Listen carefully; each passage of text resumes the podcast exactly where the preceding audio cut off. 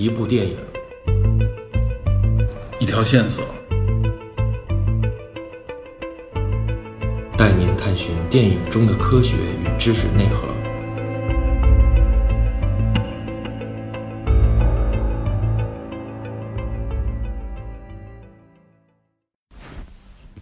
大家好，欢迎收听本期电影侦探，我是李根。我是 Peter。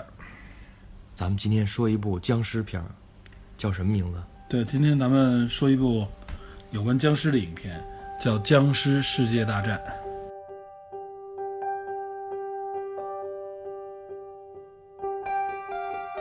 嗯，你你是什么时候看这电影？我当年就看了吧，这是一三年的一部上映的影片，呃，根据同名小说改编的。我知道你你其实是因为喜欢那个布拉德皮特你在看的是吧？不是不是，完全不是。这个片子主要之前我看过一个大概的介绍，然后呢，对这个小说本身也比较感兴趣。先看小说。没有没有，当时我也是先看电影，看完电影以后才去补的小说，哦，然后才了解了这个整个的这个故事和脉络嘛。这影片还是我认为啊，就是咱们先，我先有一个一句话的评论，我认为是目前我看过的最好的一部僵尸片。评论这么高，对，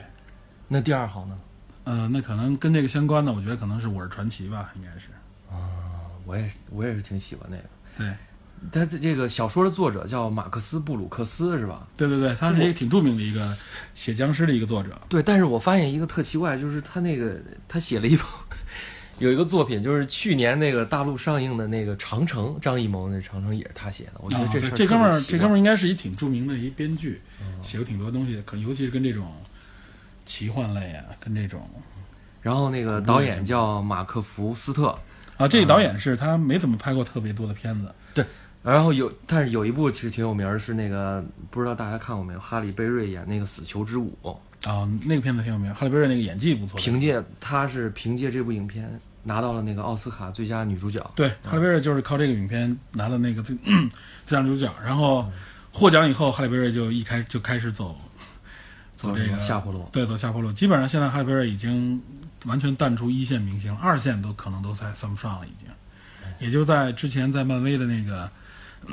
那个 X X 战警里边还能够当个配角吧，哦演那个风暴风女。哎，说到这个，这电影就是跟那个小说好像区别还挺大的。对对对，咱们有必要呢，先先给大家简介一下这个电影的这个概况。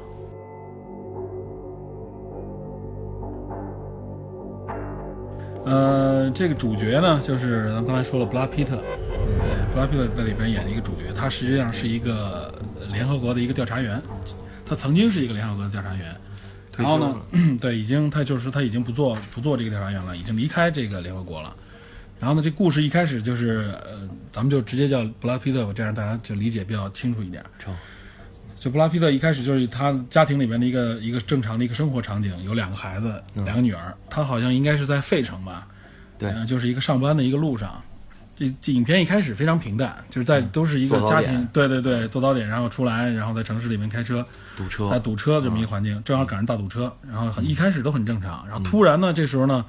呃，车堵了很半天了，就开始意识到，哎，怎么怎么在堵嘛？就来回左右的看，这个时候呢，发现有警车从旁边过去，嗯，把他那个那个侧侧面的那个反光镜都给撞掉了，而且连停都没停。停都没停。然后这个时候就是突然就发现，哎，这个人群就开始混乱，很多车从旁两边跑过，他出来一看，发现后边的人群有骚动，嗯还有爆炸。嗯，然后这个时候，OK，影片正式进入这个主题，就僵尸出现了。像是他这个一开始就我我记得是 后来他他出来之后，又回到坐坐车上，然后那还没关门的时候，过了一警车，嗯骑骑警那个摩托车，然后就说那个你怎么开着门把门关上？这时候后边一辆大卡车咣把他就直接撞飞了。对对对，这个这辆大卡车上边司机就是已经变变成丧尸了。对，呃，这基本上就是说上来就给你营造一个非常紧张的一个气氛，嗯就是一下进入到一个突发式的这种紧张气氛里面来。这个时候就是布拉皮特已经看到这个，这个时候就是僵尸已经出现，然后他的方式呢就是通过咬别人传染，这是一个传统非常传统的这种僵尸的十二秒，对对对，传染给别人的这么一个方式。然后他看了一下，基本上可能过了十十来秒左右，十二秒左右，这个被被咬的人就立刻就变成了一个僵尸。这里边说一下这个僵尸的特点，跟可能跟一般情况下大家理解的僵尸不太一样，不是那种缓慢的对，那种走动的罗梅罗僵尸，对，不是那种就是《植物大战僵尸》里边那种，而是一种速度非常快，就传染了以后就像就狂躁的一样的一个人，极其快的速度，他的目的就是咬别人。对，对，这这这个也给整整整个影片定了一个基调，就是非常紧张，非常的恐怖。然后呢，就马上这个布拉皮特就带着家人踏上了这个逃亡之路吧，就相当于对是他呢就是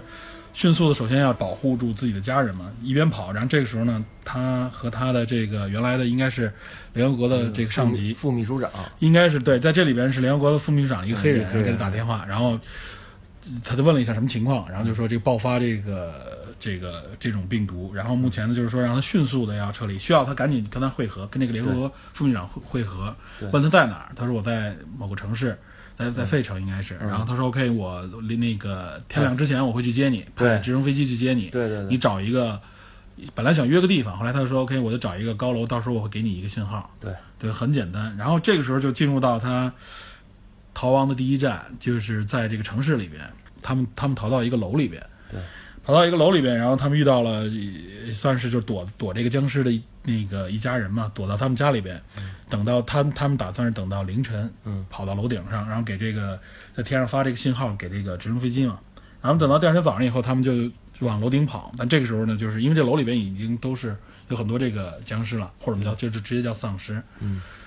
好不容易我们逃到楼顶，就有这么一点，在楼道里边儿，他那个他的那个妻子跟孩子已经跑出去了，嗯。但是他就是为了挡住后边的僵尸群嘛，对，一其中有一个僵尸是趴在他身上，这时候有血有有血滴到他嘴里边。儿，哦，对，这个是其中一个细节啊，就是说当时那僵尸是口水或者血就滴到了他的眼睛和嘴里嘴上。对。面，然后呢，他这时候跑到楼顶了，他第一件事情就是，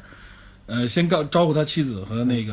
对，先躲开，让他们去上那个直升飞机，往那个直升飞机里边跑，他自己跑到这个楼顶，楼顶的那个边缘，对。直接站在那个最边缘上，就是楼顶边上。准备跳了，对，他是这样默数那个十二秒嘛，就是。说，如果他这时候变成僵尸，他肯定是一种失控状态。那么他这样哪怕一开始袭击别人的时候，肯定会掉到楼底啊。实际上，他是一种一种对家人的一种自我保护。保护，对。这个这个细节，我觉得就是就体现出了一个非常真实也非常感人的一点，这是个细节。然后他们当然了，就是几经波折，最后终于逃上这个直升飞机了。嗯，这个时候他发现，就是当时救他的这一家人已经都变成了这个这个僵尸，就丧尸了。除除了这家除了那个家人里边，当时有一个小男孩，对，他把这小男孩也拉上了这个直升机，然后他们就镜头一转，就直接来到了这个海上，这个军舰以及各种这种民间的这种船只的一个，相当于是一个船只的一个群体在海上，然后他们落到了一艘这个航母上面，对和这个联合国的这个副秘书长会合。嗯这艘航母应该也是当时就是人类的，或者说是至少是美国这一支的。一个指指挥中心了，已经是、嗯对他们就算是一个就是应急应应急指挥中心了，应该是呃当时的一个一个权力集中的一个点。对，之所以他能到这个飞机到这个航母上来啊，就是说一方面一是他算是联合国调查员，跟这个这个副秘书长有很深的关私人关系对，但肯定不是因为私人关系就让他去了，实际上他有一个对他有一个要求，也算是有一个使命吧。也是看重他能力，对，嗯希望他去调查这个僵尸事件。对对，这个可以说从侧面表达出来，他是一个非常得力的一个调查员。对他起初他是拒绝的，因对为他已经对对退役了，对他一开始他不愿意，他不他目的就是为了保护家人嘛。但人家说的也很清楚，就是说对，就我们这个船上面，实际上大家都是你看每个人留闲人，对都是在就是为了付出的这个，就是为了这个人类的这个生存在付出努力，就是说希望你也能贡献你的一点，尤其你这么专业，对吧？对，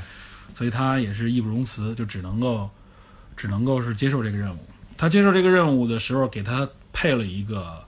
一个，其实一开始我认为是一个非常重要的一个角色。一个哈佛的病毒学博士，对对对，一个博士，一个很年轻的一个，应该看着应该是一个印度裔的一个小伙子，嗯。长得也很帅。当时我觉得这个这个角色很重要，而且上上来的时候说了，他说了那个一段话，就关于病毒的这个这个分析，他的理解，我觉得还很厉害，给人耳目一新的感觉。他就说这个病毒再可怕，啊对吧？它虽然很完美，但实际上它有它的自己的目的，嗯，对吧？它它也是一种就是说让自己这个基因传播下去，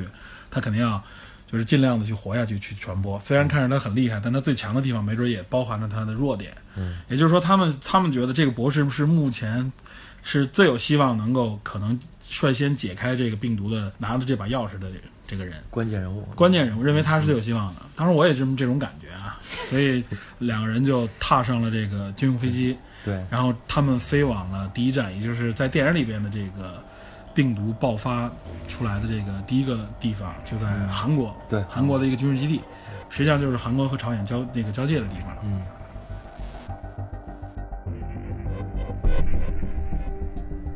这个飞机当时是夜间 抵达了这个机场机机场，对，呃，下着大雨，在这机场。实际上，这个军事基地里边，因为跟他们还有联系，就是军事基地里边有有这个部队在里边，对，然后他们要跟这个部队会合。呃，就下了飞机以后呢，实际上这个时候就有已经开始有这个僵尸袭击过来了。对，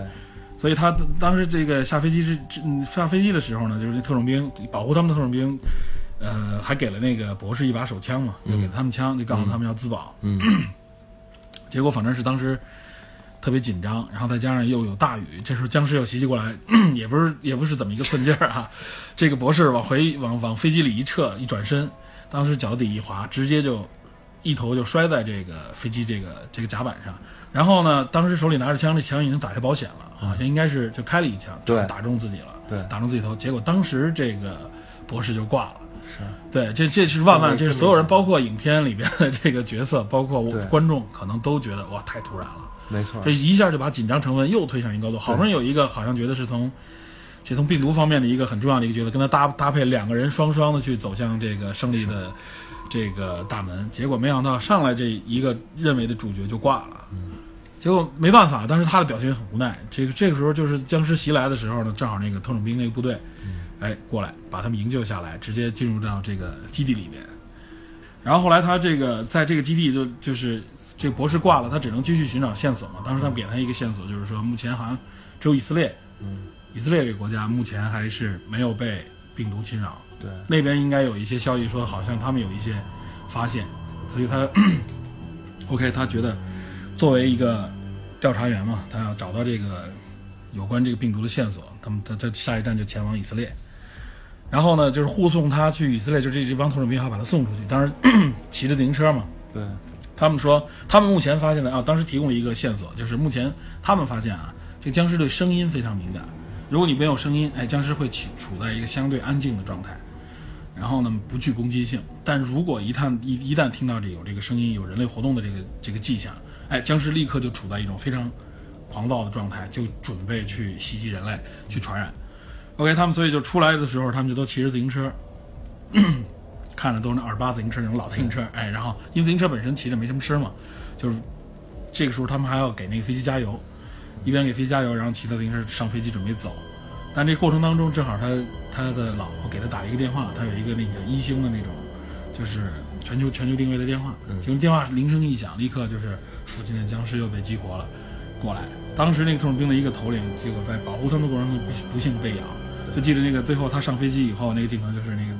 他跟他的部下那个那个头领跟他部下说：“你们准备好了吗？”他说：“OK，我们准备好了。”已经瞄准他头了嘛。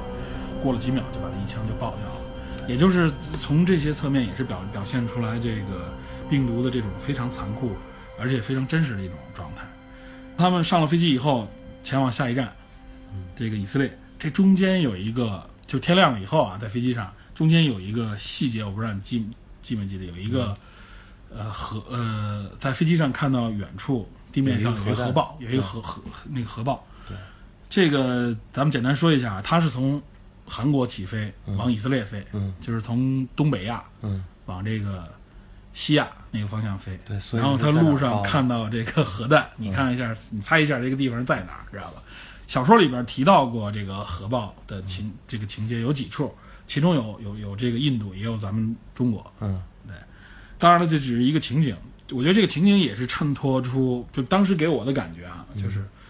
已经到了人类的生死危机了，连核武器都使用上了，就生命已经极其残酷了。对我看我也看有人就是不断的不断的给人一种感觉，就是加强这种危机感。不就是说他们那飞机，如果说你肉眼能看见那核弹，嗯就是有些人也是质疑这电影可能这块儿有点不真实。啊，这个不至于，就是这这个距离，你这飞机根本就不不不，这个不至于，是这样，就是说你看过有关核弹投弹的那个视频，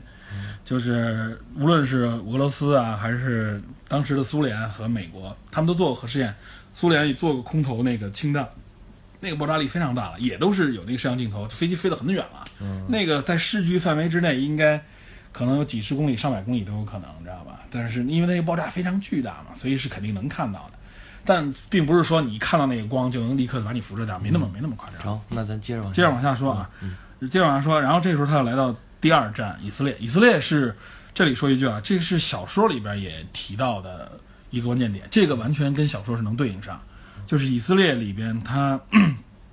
到了以色列，发现以色列就是有那个，这个跟现实环境当中也对啊，有那个隔离墙，非常高的隔离墙。对，在现实当中，以色列修这个隔离墙是为了防止恐怖袭击，防止那个巴勒斯坦那边的那个，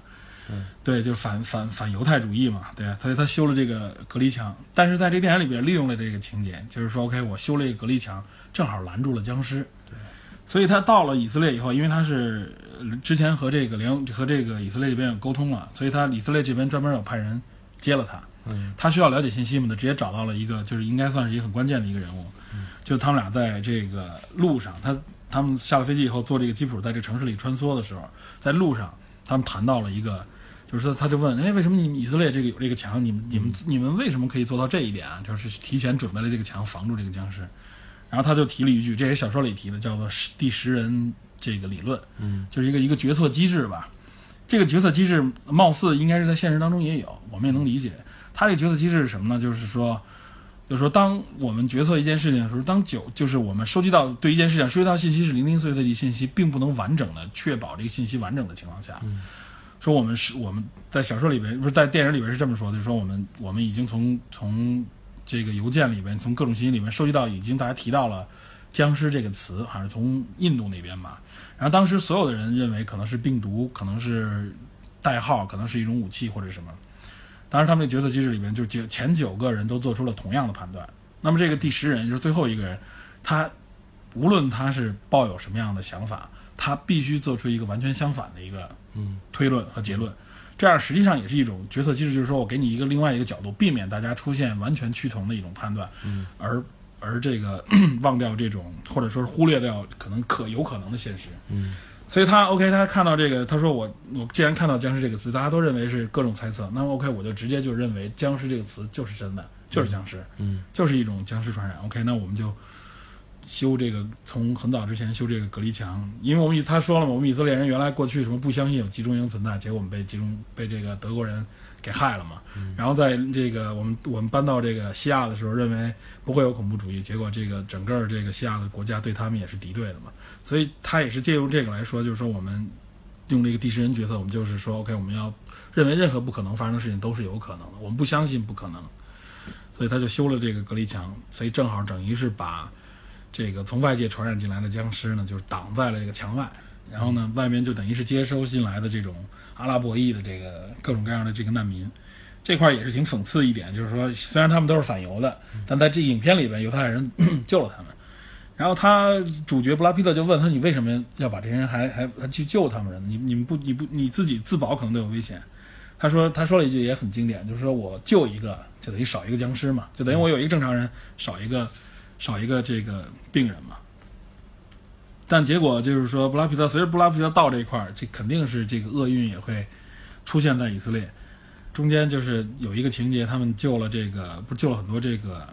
阿拉伯人嘛，这个估计可能巴勒斯坦人，他们然后他们进到这个城市里面以后，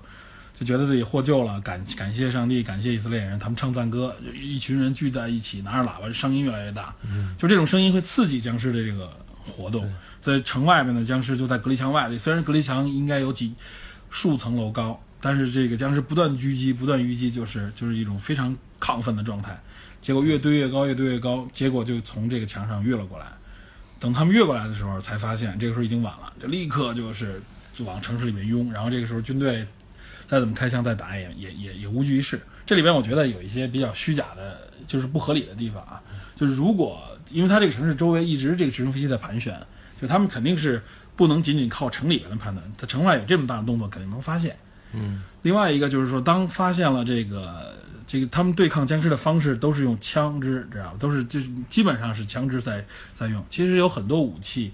可以起到更好的作用，尤其是像火焰喷射器啊，像火焰这种这种工具，知道吧？因为可能你用炸弹会把墙毁了，但是用火焰这种方式应该是很很很好来防的。总之就是说，它其实这块是为了照顾情节嘛，也是突出僵尸这种这种恐怖的杀伤力，结果就冲进城里。所以这时候布拉皮特不得不立刻转移离开这个城市。这时候等着他的军用飞机听到塔台说这个僵尸已经冲进城里面，整个混乱了，大家赶紧撤离，军用飞机就走了。所以这个时候就是布拉皮特呢是有一队士兵保护着他往机场撤。这里边呢有一个角色，就是在这个保护他的这个士兵当中有一个女兵，以色列有很多女兵嘛，有一个女兵保护他，就是叫 Saigon，对这个这个女性应该是其实是这部影片的女主角，嗯我认为对是，并不是他的布拉皮特的妻子。然后她应该是在影片后半程跟布拉皮特就相当于是这个生死与共的一个角色。嗯，他在保护他的过程中手被咬了，然后布拉皮特当时就看到以后，立刻急速反应，就拿刀把他手给切掉了。切掉以后，反正发现他并没有产生变异反应嘛，然后就把手包扎以后，让他继续跟着他一起走。所以，所以也就是说，他们最后来到机场，看到还有一架飞机没起飞，所以这帮士兵拦拦着，就把布拉比特和这个女兵和这受伤女兵一起送上了这个飞机。这个上飞机之前，他们跑的时候，嗯就是僵尸冲进城。我记得当时他有一个细节，就看啊，嗯这个很关键的一个细节。对，回头看，看到有一个就光头的一个小孩，很瘦的一个小孩，这个在僵尸群当中，这小孩逆着这个僵尸群走，然后呢，有很多僵尸他不得不蹲在地上捂着脑袋，僵尸无视他，把他当做一个砖头似的，就从从他旁边绕过去冲过去。僵尸在旁在任何时候见到人都咬，唯独看着这小孩要不碰不咬。对，就像那个河水里边的一块岩石一样，对水流是从它周围过去对，实际上这个镜头啊，不是第一个镜头，就是不是在电影里边也是对，，之前也有，之前也有。呃，之前在就是他们在躲躲那个第一天晚上的时候，第一天晚上，他们往那个费城那个城，往那个往那个楼里边跑的时候，路边有一个叫花子，没黑人老头，叫话，应该就是一个一个那什么对他应该就是就是个乞丐，嗯。对，他在路边上喝酒，对，然后当时后来镜头里不就有僵尸从他身边跑过，对对。对他没理他，但这一带而过，这是很容易被忽略，我刚刚才你说那个飞机那细节，我、嗯。我还以为你和我说的一个，实际上不是，嗯。就是他们那飞机起飞了，你是给一个远景，那飞机的那舱门没收起来，这是一个伏笔，所以不是他们那个，这有一个伏笔，在路上那个然后这也就说，这个路上为什么还在这飞机上面也出现了僵尸？对对。然后他们上了飞机以后，他跟那个受伤的这个士兵上了飞机以后，他把他自己看到的这个，因为他是一联合国调查员，我觉得这一点就是他就是从影片当中，从他一开始看到僵尸传染的过程，他当时就是镜头里边也有，他专门就站在那儿盯着当时那个一个被咬的人，什么从多长时间变成僵尸，就发现他对这些细节抓得非常准，知道关键点。所以他通过目前自己收集到的一些信息，比如说僵尸对这个声音的这个敏感，包括他看到那个孩子那个镜头对他来说冲击非常大，就是为什么那个小孩没有被咬。他得看到了这些信息以后，他觉得他需要这个时候，因为那个博士已经死了嘛，他需要跟有这个医医疗专业的人员做沟通，所以这个时候他就也是他先给那个联合国副秘书长打了这个电话，当时跟他联系上以后，就认为他已经死了。他说没有，OK，我我现在急需要了解一些医学方面的这个沟通一些信息，我我我有有一些线索了。他问他这个最近的 WHO 组织在哪儿？WHO WHO 就是那个世界卫生组织。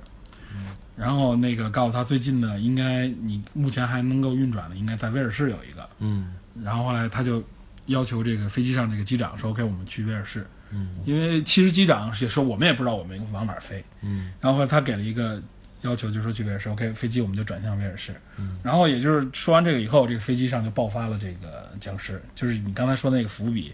飞机舱门没关，其实这时候僵尸已经跑上，有一肯定至少有一个僵尸已经跑到飞机上然后他从从这一个人最后扩散，整个飞机立刻迅速就全是僵尸。这这个过程当中也是非常恐怖。一开始他们在这个半舱的人还堵住那个门口，妄图就不发声音，不被那个僵尸发现，但最后还是有一个箱子掉下来了，僵尸立刻发现，就是整个飞机上就是立刻所有人都被咬了。然后他也是最后发现，我与其死在这个飞机上被咬，那我可以孤注一掷吧。嗯所以他当时就拿了一个手榴弹，对，就扔出去了。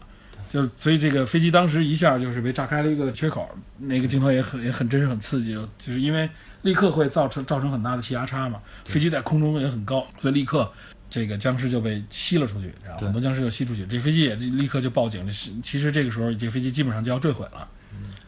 嗯，也是在这个过程当中，这个飞机其实已经基本上已经快到威尔士了，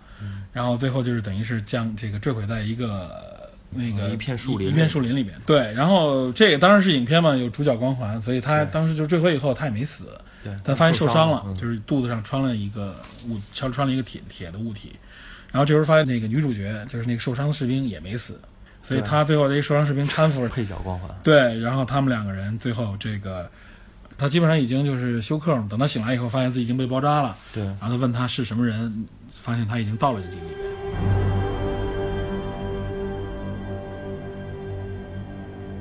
然后他跟这个基地里边的这个负责人沟通了一下，他们发现他们基地分 A、B 两区嘛，对，就是目前他们走在这个区是安全的，但是另外那个半区里面都是僵尸，所以他们之间中间有一个很长的一个长廊，一个空中的一个过道，他们唯这是他们之间的唯一的一道屏障，他们把这门封上。了。布拉皮特呢也跟这些组织的人就提出了一点，他说他发现在这个过程当中啊，嗯。他发现这个僵尸会不咬一些人，那些人的特点是什么呢？是病人。嗯他就看到那个剃光头那小孩，应该是可能是白血病或者说是化疗的一个，还有一个老头拿着一个棍儿，还有一个镜头老老头儿拿那个棍儿打那些僵尸，僵尸也不理他，记着吗？还有一个镜头，因为也是个病人，所以他说他觉得好像是这些嗯，有有病症的人，好像僵尸不愿意去有这个可能。不去咬他们，有这个可能。他问他这是有没有这个可能？当时，当时这些医疗这个这些这些专家们就是说，呃，听到这个消息以后，给了一个很大启示，就觉得哎，这个有不是没可能，这有可能，嗯这个真的是一个很新的角度。这个时候呢，就有一个难题摆在他们面前，他们需要说，OK，我们要试验一下这个原理成不成。正好这个基地里边也有相应的病毒，就是有这种致命病毒。说 OK，我们可以拿这些病毒试一下嘛？比比如说，我可以传上人以后，看看是不是被传染的人就僵尸就可以置之不理了，僵尸就会忽略。但是怎奈这个病毒在另外那个半区，就是在僵尸那个半区，所以他们就有一这这是最后一个艰难的任务，就是说他们要在这个僵尸的存在的这个环境里边去找到这个病毒。对，所以这个当然了，中间我们就不详细说了，会经历一个很很很这个紧张的一个过程。他和这个女主角和另外一个这个负责人，他们三个人一块儿去，但最后还是那个因为僵尸被被被激发以后呢，女主角和那个负责人两个人最后不得不跑回去，就回到另外那个安全半区，把门封上，然后他一个人只身找到了那个当时那个房间是幺四九房间嘛，好像是，嗯，就是那个病毒存放的那个一个实验室。到了那实验室以后，结果他进入进入以后，就门口就出现了一个僵尸，就把他封到这个门里边了。只有一个选择了，就是干脆我就直接拿自己做实验呗。对，所以他找着这些病毒，最后看了看，然后反正往自己身上打了一针，等了差不多应该有半个小时左右，睡了一小觉。睡了一小觉，然后最后决定 OK 勇敢出。这时候，这个医护医护这边就是这边健康这些人，他们通过这个监监控系统，嗯，通过 CCTV 还能够看到他，CCTV 就是监控系统嘛，对通过监控系统看到他，然后呢就盯着这个这个景象，他就出这个门儿的景象，发现他出来以后，僵尸就确实忽略他了。对，这一点大家一看，哇，太激动了。开始那僵尸还在他身上闻闻闻，闻了闻，错。过了一个，对，那个就是好像意识到有一个存在，但是好像对他完全无感，就走了。然后他回身就把那个那个僵尸就关在那个屋子里，然后他就这个时候就可以大摇大摆的就回来了。对，然后当时还有一个镜头，就是他等当走到那过道的那个这这边的时候，因为那时候僵尸都都堵到了那个过道里边，然后呢，他为了让这些僵尸回到这边，然后把那过道让开，他就特意喝了一个百事可乐，然后把那个自动贩卖机的那个开关打开，那些可乐哗啦哗啦全流出来，流的满地都是，发出很大声响嘛。这时候僵尸疯了一样往回跑，然后他就大摇大摆的通过这个过道，发现僵尸从他旁边就一个一个绕着他过去了。那这个时候给你感觉到，OK，终于也是终于发现了这个机制。最后就是大家通过这一点，立刻就是全球发现，就是 OK，我们可以制造一种伪装的一种类似于感染的这个这个病毒吧，相当于，是它但实际上不变色龙疫苗。对对对，它实际上并不会把人真正传染成疾病，但会给人一种状态是说，好像带有某种这个致命病毒，这样所有被打了这个疫苗的人，僵尸就不会视为这个传播体，不被被传播体，所以这个时候就是人类大举反攻嘛。最后他当然这最后就是大团圆的结局，他终于和自己的家人团聚了。这就是这个影片的整个的一个一个介绍。我相信这大部分听众啊，大家多多少少，无论是听说啊，是看电影，或者是连续剧，甚至是漫画和一些书籍，多多少少都接触过这方面的作品，了解这僵尸。但实际上，大家对僵尸有一个有一个相对比较模糊的这个轮廓，但好像发现有一些影片、有一些故事里边，僵尸这个形态是有区别的。就像比如说这个影片里边，这个僵尸就是一种快速的僵尸，就速度非常快，非常狂躁。对被咬了以后，迅速的就变异，变异完了以后就变成这种立刻要咬别人去传播这个疾病的这么一个状态。这跟小说里边有一个特别大的区别，小说里边就是一种慢速的这种僵尸，就是传统上大家认为那种发着奇怪声音、流着哈喇子，在路上慢慢一瘸一拐的走。当然，我觉得这个电影这个改编，我觉得很好，就适合这种紧张的这种状态。所以说这块，我觉得有必要给大家先讲一讲，就是僵尸的一个大概的一个一个一个目前大家所了解的一个所谓的分类也好，或者是僵尸有关的一些知识，嗯，对吧？其实呢，那个僵尸是起源于咱们中国湘西的赶尸里边的跳尸，对然后丧尸呢是起源于海地海地巫毒教的一个还魂师。嗯巫毒教的还魂师其实就是说，巫毒教的巫师会让那个，比如说我我要把它变成那个死，我会让他吃河豚的毒素，让他进入一种起假死的状态，中毒。中毒，然后那个让他成为奴隶，在庄园里干干那个苦工。这这应该也是一种传说，就是包括跟咱中国的传说一样，中国那个传统僵尸就是说是把尸体激活，好像让它能够活动。对，这是最重要一点，就是就是僵尸是死人变的，丧尸是活人变的。啊。丧尸可以理解为就是把把活人变成了一种，就是不太像人的一种状态，对，对，就变成了一种非常怪异的状态。不过我觉得好像后来大部分的作品，比如包括什么行尸走肉啊，包括后来我们看了很多电影，包括游戏，嗯，这个僵尸，呃，大部分给大家主观的感觉是，包括像什么这个，呃，《生化危机》这种就著名的 IP，、这里面好像僵尸都是这种活人被咬、被传染，对吧？这是一个比较主流的一种方式，就是说它都一般都是被咬食，然后呢，这个就是活人变成了这种就是活死人的这种状态，或者说是一种这个疯狂的这种传播的这种状态。对，《生化危机》其其实是的一个僵尸的一个二次变异。僵《生化危机》的世界观就是说，它的丧尸可以进化为舔食者，对这个也是不同的，就是僵尸没有二次变异，丧尸有。对，反正在这个这个整个僵尸的这个世界设定里面，还是相对来说还是挺复杂，各有各的这种故事渊源。对，呃，然后说到这个巫师用河豚毒素，其实前阵子有有一个新闻，就是在哪个海我忘了，是海发现海豚啊，可以通过用鼻子还有还有牙齿轻轻咬这个，或者说刺激这个河豚，嗯让它释放出这种影响神经的毒素。嗯他他去去吸这个毒素，吸一点点，然后发现这个海豚就游姿势跟平常都不一样，特别嗨，自己在这玩儿。这有点类似于吸毒的状态。对对对对，这个说到这个僵尸，好像大家目前泛指的一种僵尸，应该是最早出现在电影里边，就是我们目前熟知的这种状态，应该是六十年代的一个一部影片吧。呃，六六八年那个乔治·安德鲁·罗梅罗拍的《活死人之夜》，这是第一部。哦，对，这个是这个是就是说我们目前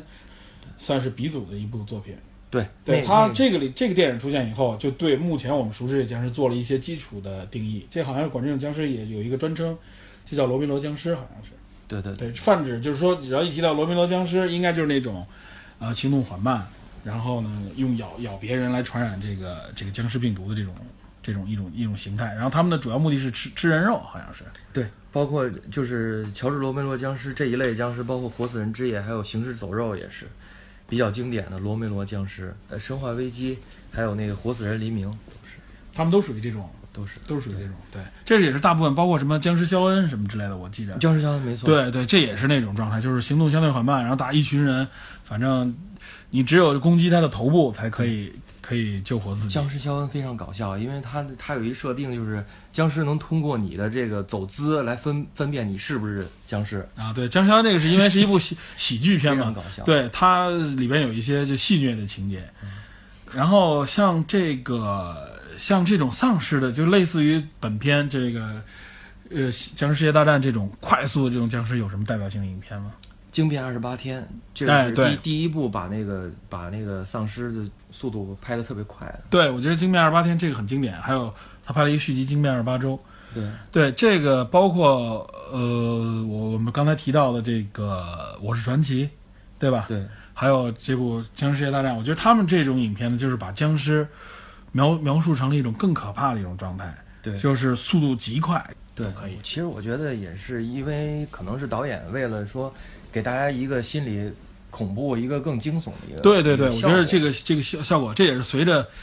呃观影观众的这个需求吧，我觉得这部影片也是很好的表现了这一点。这我看到也有人诟病说说哎，这个影片跟原著不太一样啊，然后这里边这个僵尸这种状态，我觉得其实还是非常烘托气氛，烘托的非常好的。这个僵尸我觉得还是达到了一种非常牛逼的这种这种效果。因为前两天我是专门下了一下那个《活死人之夜》，是嗯六八年拍的，这个导演是四零四十四零年出生的哎，拍这片儿的时候他才二十八岁，我觉得真的挺天才的。嗯他是第一个拍僵尸片儿的。嗯然后我在看的时候，我有一感觉，其实他这个僵尸有一个设定是非常有意思的，嗯，他其实是会使用工具的，就是真的有点智商。对，就是不不是完完全全的成为了一个无零智商的一个他一个生物他会从地下捡那个砖块，然后去砸砸车，啊，然后那个你人攻击它，它还会挡。嗯，这个其实跟后边很多僵尸片设定都不太一样。不太一样了。对，这后边有些影片就基本把这个这种僵尸的智商完全降为了一种类似于植物的那种状态，它只有简单的这个生理反应，目的就是吃吃肉，你就知道就是就是咬咬人，对，嗯就是扑咬。啊，咱们说了很多这个僵尸，我我看到网上也有人在问，包括包括我也曾经有过一有过这类的想法，当然很快就就消失了。就是说，僵尸这个东西是不是真实的在世界上存在？我觉得这个是咱们上来要先给大家讲的一点。也就是我们这个第一个知识点，就是说，这僵尸这个东西到底真的是不真实存在？它到底是从哪来的？为什么会有很多人写这个僵尸？首先，我觉得有一点，我们先给观众一个写出一点，省得大家观众听完这以后都吓坏了。嗯，僵尸肯定不存在，对，对，这是肯定，科学已经证实这不存在所谓的僵尸，什么赶尸啊，什么包括大家说的什么活死人啊，什么诈尸这类东西，其实都不是真实存在的。嗯木乃伊复活什么之类，这个都不这个都不真实存在，这是肯定的。嗯但是我觉得这个影片并不是说因为不存在就没有它自己的这个意义。我觉得这部影片其实挺有意义的，就在于它其实是以一种病毒的角度来理解和描写这个这个僵尸或者说是这个丧尸的这个这个状态的。对，包括攻克僵尸也是用对对对，所以说我觉得这个时候其实，呃，虽然没有现实当中并不存在僵尸，但是实际上啊，我觉得我们说这个僵尸或者说僵尸病毒，就让大家就去关注的这个传染病这个概念。嗯虽然没有像类似于被传染的人就会像僵尸一样那种状态去用这种啃咬传播传传播别人这么恐怖的事情，但是我们的现实世界当中是存在非常恐怖的病毒，而且也绝对有这种可以这个给人类造成极大伤害的这种病毒的。我觉得我们有必要把这个。呃，可以说是接近于僵尸，或者说类似于像僵尸这么可怕的一些病毒，给大家先讲一讲，嗯，对吧？最像的其实应该就是狂犬病了。哎，对，这个也有很多人是说，就是说可能认为狂犬病是不是就是故事里边提到的这个这个僵尸？这个其实这个名字也很像狂犬，知道吧？我觉得这个狗的形态很像这个僵尸。就是啃咬的一个，对对对，它这个狂犬病，我们可以在在这里就简单给大家说一下啊。之所以叫狂犬病，大家一般大家都认为是通过这个犬类传播，但实际上它并不仅仅是犬类，很多动物都会传染狂犬病，包括猫啊、狗啊、什么一些牲畜啊、嗯。蝙蝠啊，嗯。都会传染这个狂犬病。但是基本上它的症状就是狗的这个症状很有代表性，就是当它被传染，然后这个病毒爆发的时候啊，它进入到一个传播期的时候，它是这样：当这个狗开始进入一个癫狂状态，开始去袭击、去啃咬一些其他生物的时候啊，它这已经到了这个病毒的最后的一个阶段，也就是这个狗已经到了生命的最末期。实际上，这个时候这个狂犬病毒体现出了一种它要传染给别人的这么一种状态。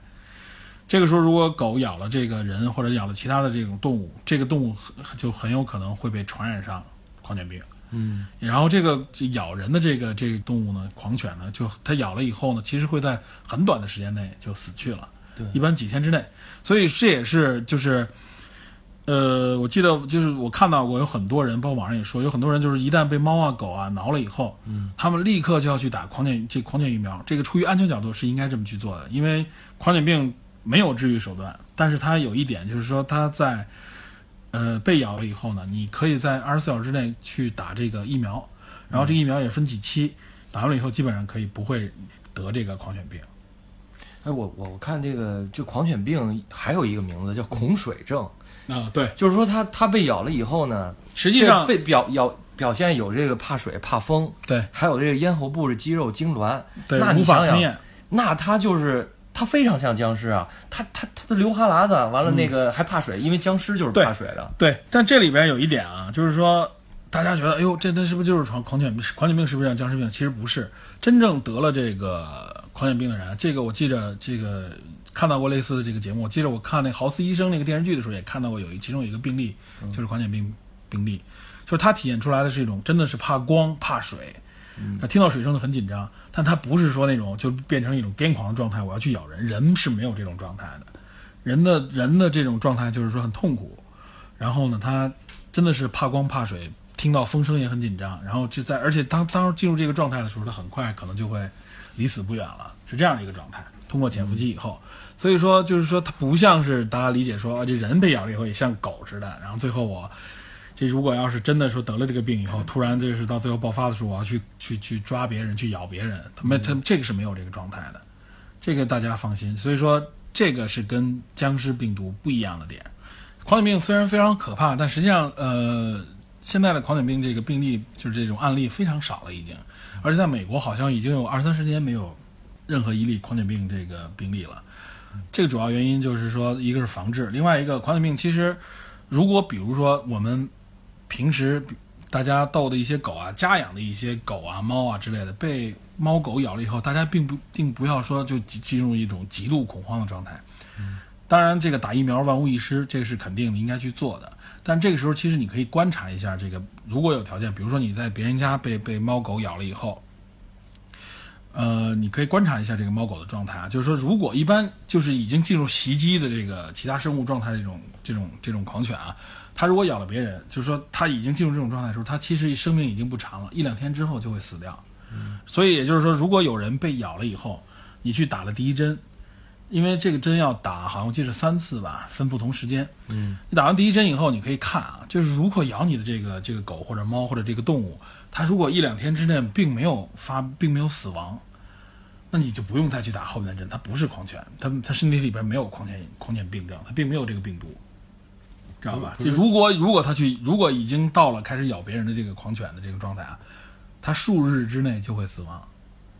这是狂犬病的一个特点。但是它有潜伏期啊，你怎么知道潜伏期状态的时候，它不发病，它不去攻击其他生物。是吗？它一旦进入到攻击其他生物，流着哈喇到处咬，见人就咬的时候，这就是已经到了它爆发期。它到了这个爆发期的时候，这个生物也将不存在了，就马上就要死掉了，知道吧？所以这个我在网上我给我也看到了这种相关的文章，就是说，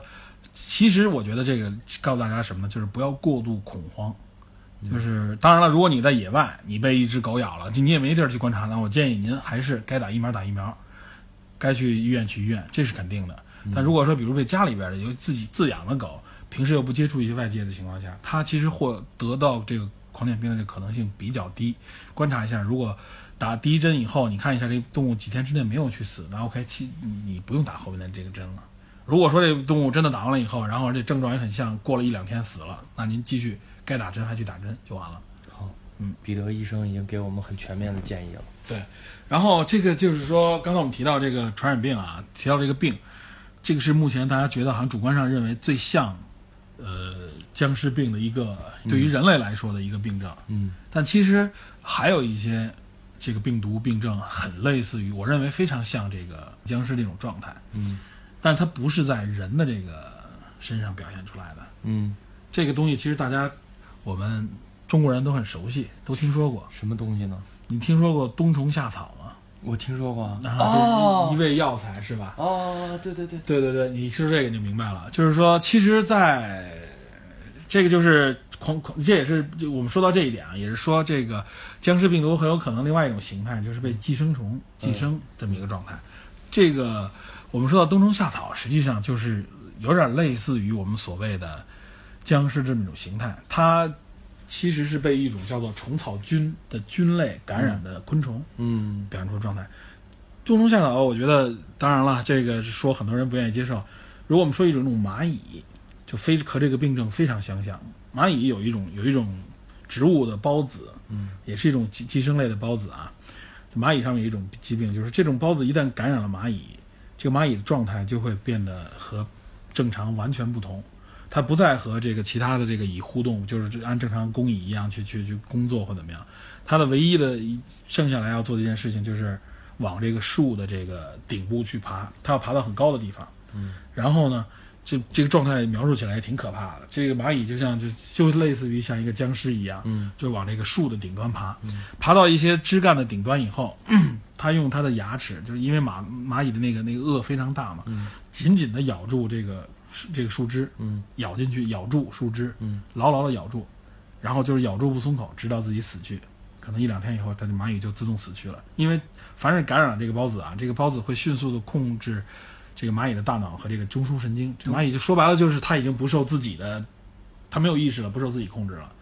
就变成了一具我我们理解为其实就变成一个蚂蚁僵尸。它跑到树顶以后咬住这个树干，它咬住树干目的是什么呢？是什么呢？它是为了固定住自己的身体，固定在这个树干上，让这个植物孢子从它的身体当中成长出来，破壳而出，成为植物。然后成为植物成熟以后，那个孢子再破开，这个孢子散射出去，再传染给其他的生物宿主。这个就是很像僵尸的一种状态，就是它的状态就是说，OK，一旦被传染上，就成为了一种宿主，这个这个生物就失去了自己平时的这种任何习性，就变成了一个僵尸一样状态。哦，去完成这个病毒传染给其他生命的一个任务。其实它咬住树这个行为已经是是那个植物的意愿了。你可以这么理解，就是相当于是植物需要它必须牢牢固定在这个上面来，好吸好吸收养料。这是说到蚂蚁。另外还有一种大家可能都听说过的弓形虫，你听说过吗？弓形虫，对，一般养宠物的人，尤其养猫，对，是一种寄生虫。养猫的人经常会会，尤其是中国很多人都是传说这个孕妇不要养猫，嗯养猫不要怀孕，是就是说的就是怕这个弓形虫。嗯其实这弓形虫也没那么可怕，大家可以查一下。就是尤其现在家养的这个宠物啊，不出这个，尤其是养猫，你不出不出门，不到外面去，被传染弓形弓形虫的几率很低。而且现在一般养猫的时候，大家都会去去检测有没有弓形虫。嗯弓形虫对人的这个影响，就是它对人会有一些健康影响，尤其对对对一些器官、对脑部有影响。但实际上，弓形虫在老鼠身上的体现，符合这个有一点点符合这个僵尸的这个状态。怎么还老鼠？对，这个弓形虫实际上是在从猫的这个粪便、尿液里边出来的。就是弓形虫一旦它以这个猫作为最终这个宿主，嗯它一旦这个成熟以后，它通过猫的这个尿液排出，嗯排出来以后呢，这个本来老鼠知道吧，嗯。是猫的这个尿液对老鼠是有一个极大的这个警警示的，就你一旦闻到猫尿味儿，这个老鼠肯定要跑，知道吧？它这个 因为知道这个是有猫的领地，这这是天敌，知道真的吗？对。但是如果被传染上弓形虫的老鼠啊，闻到这个猫的这个尿味儿，就特会喜欢。会非常兴奋，对，会非常喜欢，它那恐惧感变了，变成了喜欢的一个状态，所以它就会这个弓形虫就等于控制着这只老鼠去让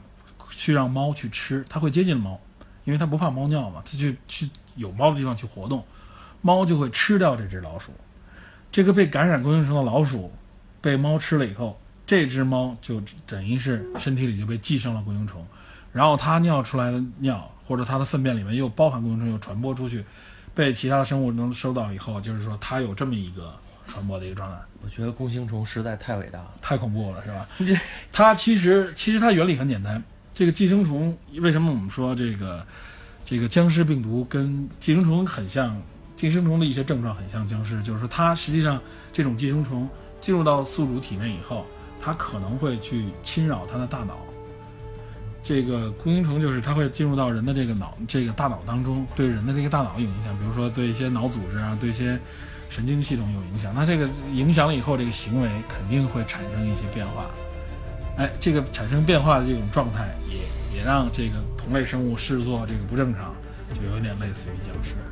所以说这些都是有点接近于僵尸的这个这个状态。但当然了，其实这些都不是僵尸，不会造成真正的僵尸